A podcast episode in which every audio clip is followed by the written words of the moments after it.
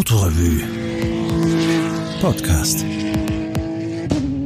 Mein Name ist Martin Strobreiter. Ich lese heute einen Text aus dem Premium-Heft 2012, ein Sonderheft, bei dem es normal um Hochpreisiges geht. Das mit dem hohen Preis ist diesmal bei der Geschichte nicht so drastisch, aber es ist sehr abenteuerlich, sehr exotisch. Es geht um einen Motorradkauf als maximales Abenteuer. Es geht auch prinzipiell um uralte Motorräder, aber die doch ein wenig neu sind und von weit herkommen.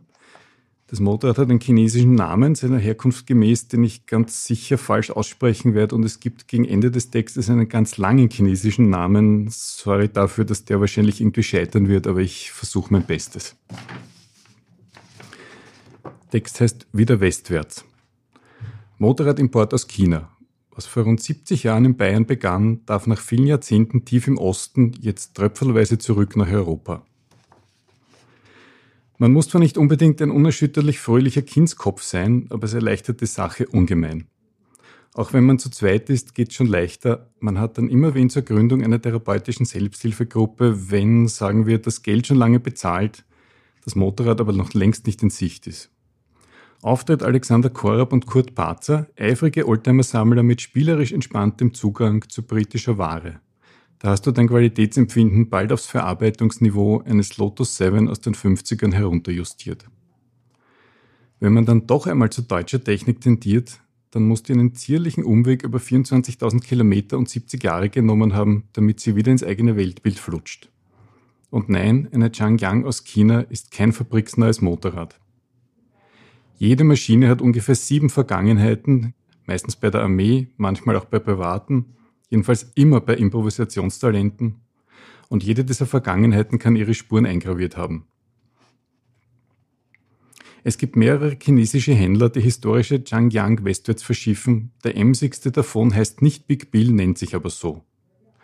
Auf seiner Homepage darf man Modell und Geschmacksrichtung der Restaurierung auswählen, Beiwagen oder Solo, klassische Lackierung oder bunt, Flammen, Chopper-Umbauten oder sonst was. Die Bestellung erfolgt dann per Internet. 1000 Dollar Anzahlung gelten als Auftrag, ein Zielhafen für die Fracht ist anzugeben. Alexander Korab hätte ob der Nähe gerne Bodersdorf genannt, aber weil die Schiffsverbindung Beijing-Neusiedlersee so dünn befahren ist, einigte er sich mit Big Bill auf Schwächert, ein eher wasserfreier Hafen.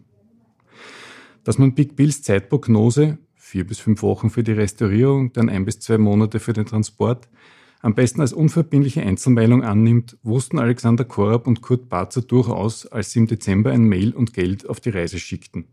Wir glauben ja an das Gute im chinesischen Motorradrestaurierer. Zu Ostern waren die Motorräder noch immer unbekannten Aufenthalts, übrigens auch für Big Bill. Diesmalige Einzelmeinung, sie wären schon auf dem Schiff. Sie waren jedenfalls nicht in Österreich, woran sich noch weitere Wochen nichts änderte. Alexander Korab und Kurt Parzer wurde einstweilen ohne dies nicht fad, weil Freunde gerne ihre Meinung zum Kauf eines chinesischen Motorrades vorbeibrachten. Kurzfassung, eher keine so gute Idee.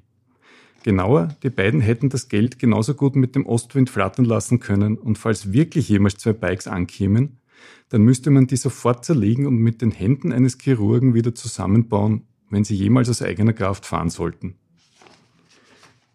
Gelänge auch dies, dann wäre die Typisierung in Österreich allerdings vollkommen unmöglich.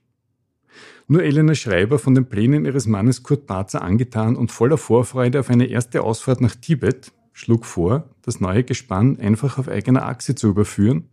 Immerhin würde ein restauriertes Motorrad locker 12.000 Kilometer im Stück wegstecken und als Sopranistin würde sie zwecks Deckung der Reisekosten unterwegs singen. Big Bill fand die Idee nicht so gut und gab obendrein zu bedenken, dass die deutsche Wehrmacht einst auf den originalen BMW-Motorrädern nicht einmal bis Moskau gekommen war. Ende Mai kam der Anruf aus Schwächert. Die Changyang gleicht Verband einer BMW R71 der Baujahre 1938 bis 1941. Damals wurden fünf Exemplare von einem unauffällig pfeifenden Schweden gekauft und russischen Interessenten zugespielt. Wenig später rollten Ural und Dnepr als exakte Kopien von russischen Bändern. Nach dem Zweiten Weltkrieg musste sich ohne dies keine russische Firma vor Urheberrechtsprozessen aus Deutschland fürchten. Die Konstruktion durfte also als brüderliche Entwicklungshilfe nach China weitergereicht werden. Anfangs waren nur die Logos aus chinesischer Produktion, bald die gesamten Bikes, gefertigt ab 1956 von der Maschinenfabrik Gangyang, mit vollem chinesischem Namen Guo Ying Gan Yang Yi Xi Zhang.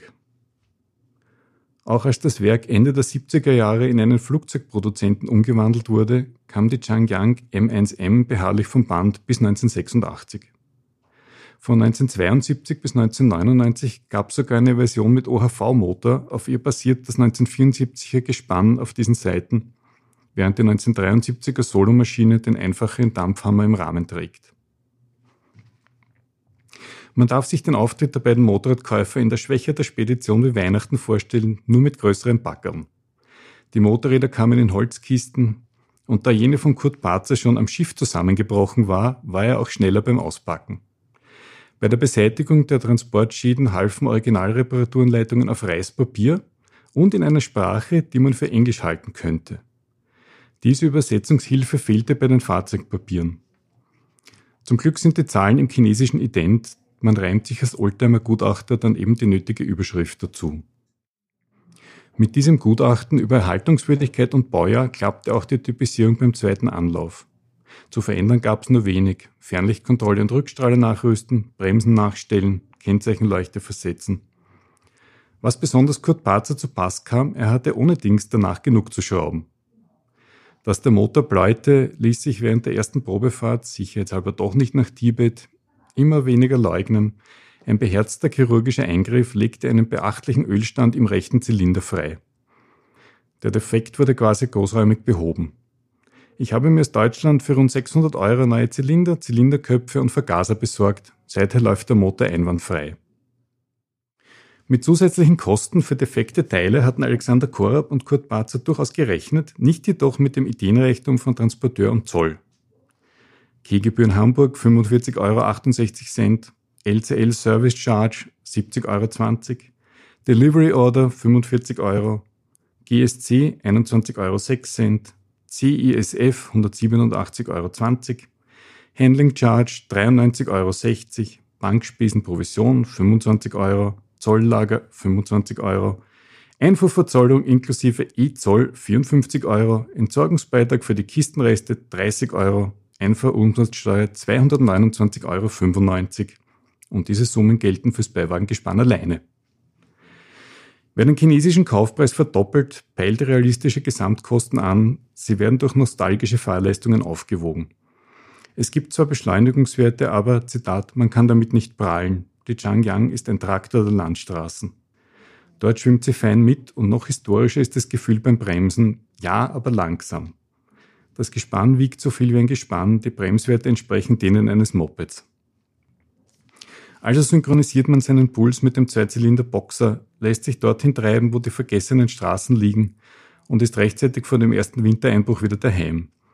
Denn die Verarbeitungsqualität siedelt auf Augenhöhe mit anderen liebenswerten Schrullen. Alexander Korab. Auch wenn das Motorrad unter Dach steht, sieht man die Patina Reifen. Sie steht ihm übrigens hervorragend. Genauso wie der billige Ostgummi der Griffe und des Sattels, wenn man deren Kunstlederverkleidung entfernt.